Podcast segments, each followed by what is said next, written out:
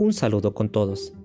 En este episodio abordaremos un tema muy interesante, la actividad e interactividad en la era digital. Como todos sabemos, hoy en día los procesos educativos se han modificado con el desarrollo y la implementación de las TIC en la escuela.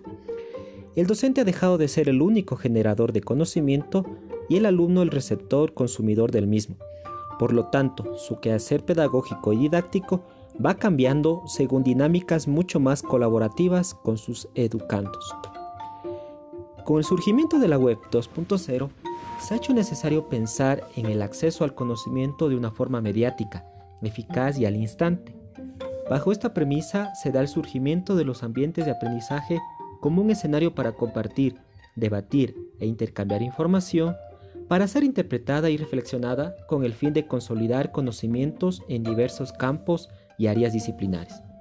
Para Fernández Castrillo, las herramientas propias de la Web 2.0, junto con las estrategias comunicativas actuales, se basan en propuestas de proyectos colaborativos gestados en las redes y medios sociales en la denominada era del prosumidor y de la intercreatividad. En tanto que José Octavio Islas afirma que las condiciones de interacción, comunicación y enseñanza-aprendizaje paulatinamente han cambiado, incidiendo en la forma como el docente se desenvuelve en el aula. Por otra parte, de acuerdo con Vygotsky y Bandura, esta interacción centra el foco de su estudio sobre los procesos de aprendizaje en la interacción entre el aprendiz y el entorno, principalmente entre el aprendiz y el entorno social. Es así que la revolución tecnológica y en mayor consideración los avances conseguidos en términos de conectividad, comunicación e interacción a través de procesos virtuales y redes ha contribuido a que en la denominada Web 2.0 se susciten nuevos desarrollos de estar, representarse y acceder a la información que circula en Internet. Tour Ferrer infiere que la transición de la web primera y estática a la 2.0 dinámica y colaborativa ha hecho repensar en las acciones de los usuarios y personas que acceden a este medio,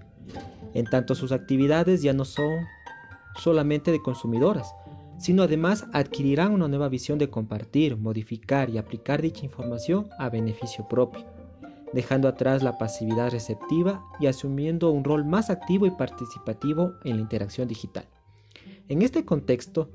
Alvin Toffler, en los años 70 del siglo pasado, habló de un usuario que se transforma de consumidor a productor, lo cual en la literatura se ha denominado como prosumidor,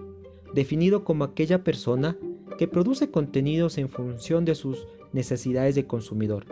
Por lo tanto, este término es una figura que resulta del surgimiento de la web 2.0, puesto que no pudo haberse desarrollado en la época industrial u otra coyuntura que no haya sido la actual sociedad de la información. En este contexto, el perfil del estudiante demanda nuevas competencias que les permitan identificar, analizar, y evaluar y generar información, para lo cual requiere una alfabetización mediática que le permita contar con los conocimientos y habilidades necesarios para ser un prosumidor. Para un aprendizaje de este estilo, es fundamental un cambio de posicionamiento del docente, pues pasa de ser el eje central a considerar que todo el grupo es importante para motivar y aproximar al educando en un proceso creativo, flexible y reflexivo, a través de la interacción y las oportunidades comunicativas que brindan las TIC. Esta visión del docente se traduce en estudiantes prosumidores. Más que receptores y consumidores de información, se vuelven personas productoras de significados en razón de vincular sus intereses, problemas e inquietudes de la realidad que viven en su cotidianidad. Finalmente, es necesario que exista un proceso de formación continuo de los docentes para alcanzar esta condición prosumidora pues aunque se reconocen avances en lo relacionado a su actualización y capacitación en el uso de herramientas, recursos y plataformas, también es evidente el desconocimiento pedagógico y teórico que implica actitudes, componentes éticos y estéticos del prosumidor para dotarlo de unas didácticas específicas y acordes a los objetivos de aprendizaje que se deseen alcanzar.